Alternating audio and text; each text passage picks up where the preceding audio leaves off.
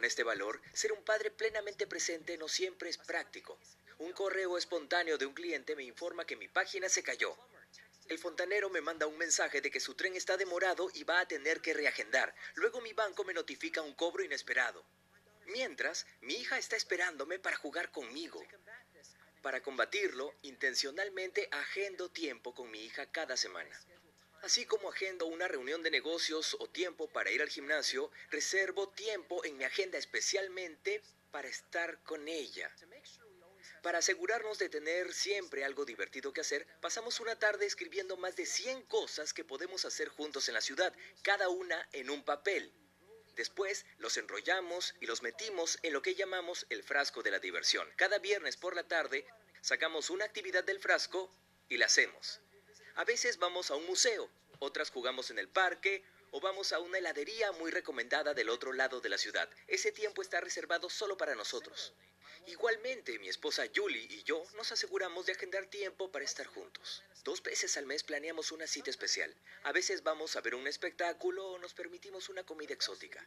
Pero por lo general solo caminamos y hablamos durante horas. Independientemente de lo que decidamos hacer, sabemos que ese tiempo está apartado en nuestras agendas y que no se dedica a otras cosas.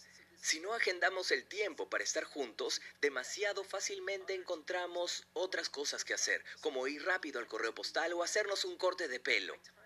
Mi tiempo con Julie me permite vivir conforme a mi valor de la intimidad. La igualdad es otro valor en mi relación con mi esposa.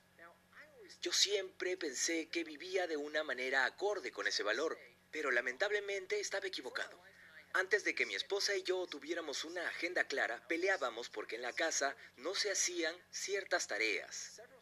Muchos estudios muestran que entre las parejas heterosexuales los padres no hacen equitativamente su parte de las tareas domésticas. Tristemente yo era uno de ellos.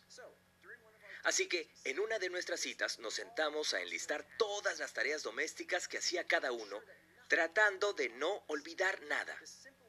El simple acto de comparar la lista aparentemente infinita de Julie con la mía fue una verdadera bofetada y un aviso de que mi valor de igualdad en nuestro matrimonio necesitaba ayuda.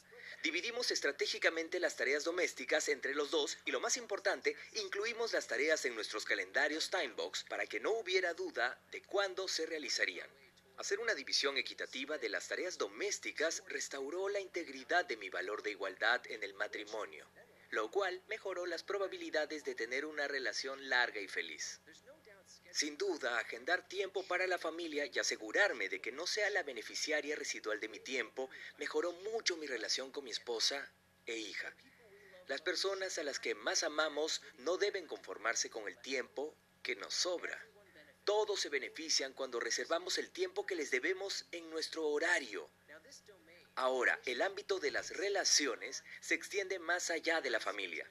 No agendar tiempo para las personas importantes de nuestra vida es más dañino de lo que la mayoría piensa. Estudios recientes mostraron que la escasez de interacción social con las personas importantes no solo provoca soledad, sino que también se relaciona con efectos físicos dañinos. La falta de amistades cercanas puede ser riesgosa para la salud.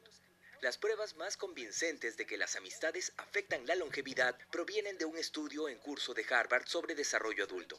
Desde 1938 los investigadores han dado seguimiento a 724 hombres registrando su salud física y sus hábitos sociales. Robert Waldinger, actual director del estudio, dijo en una TED Talk. El mensaje más claro que hemos obtenido de este estudio de 75 años es que las buenas relaciones nos mantienen felices y saludables. Punto.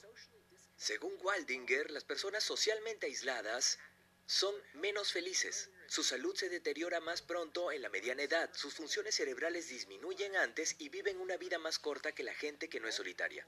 Waldinger explica, no se trata del número de amigos que tengas, lo que importa es la calidad de tus relaciones cercanas. Entonces, ¿qué requiere una amistad de calidad?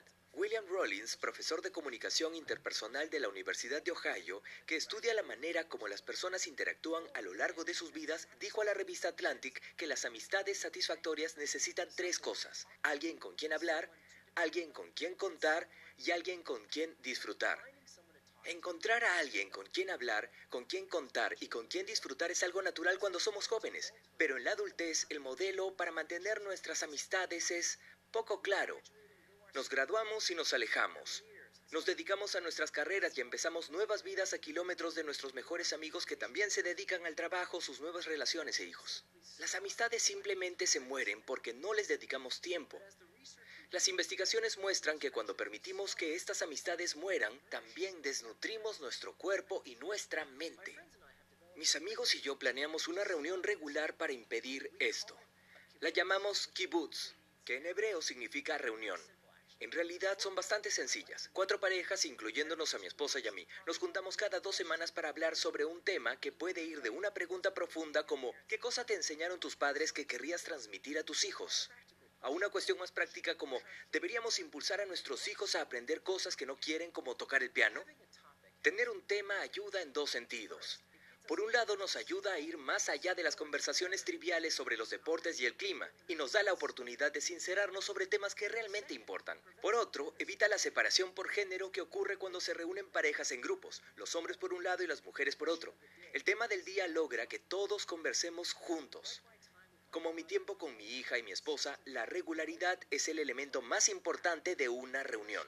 Llueve o truene, el kibutz aparece en nuestros calendarios cada dos semanas a la misma hora y en el mismo lugar, y cada pareja lleva su propia comida para que no haya que preparar antes ni limpiar después. Si una pareja no puede llegar, no pasa nada, el kibutz se realiza como estaba planeado. Las dos horas que pasamos juntos tienen una triple ganancia, nuevas ideas, nuevas reflexiones y una conexión renovada con mis amigos. Misión del día. Nombra las actividades que quieres hacer cada semana con o para las personas importantes de tu vida.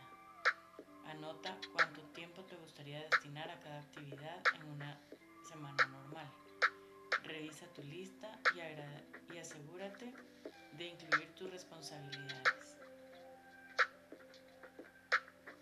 Resumen, para mantener relaciones saludables y felices necesitamos agendar tiempo para los demás.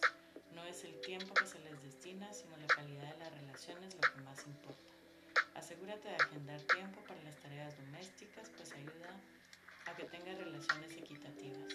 La regularidad es el elemento más importante de la relación.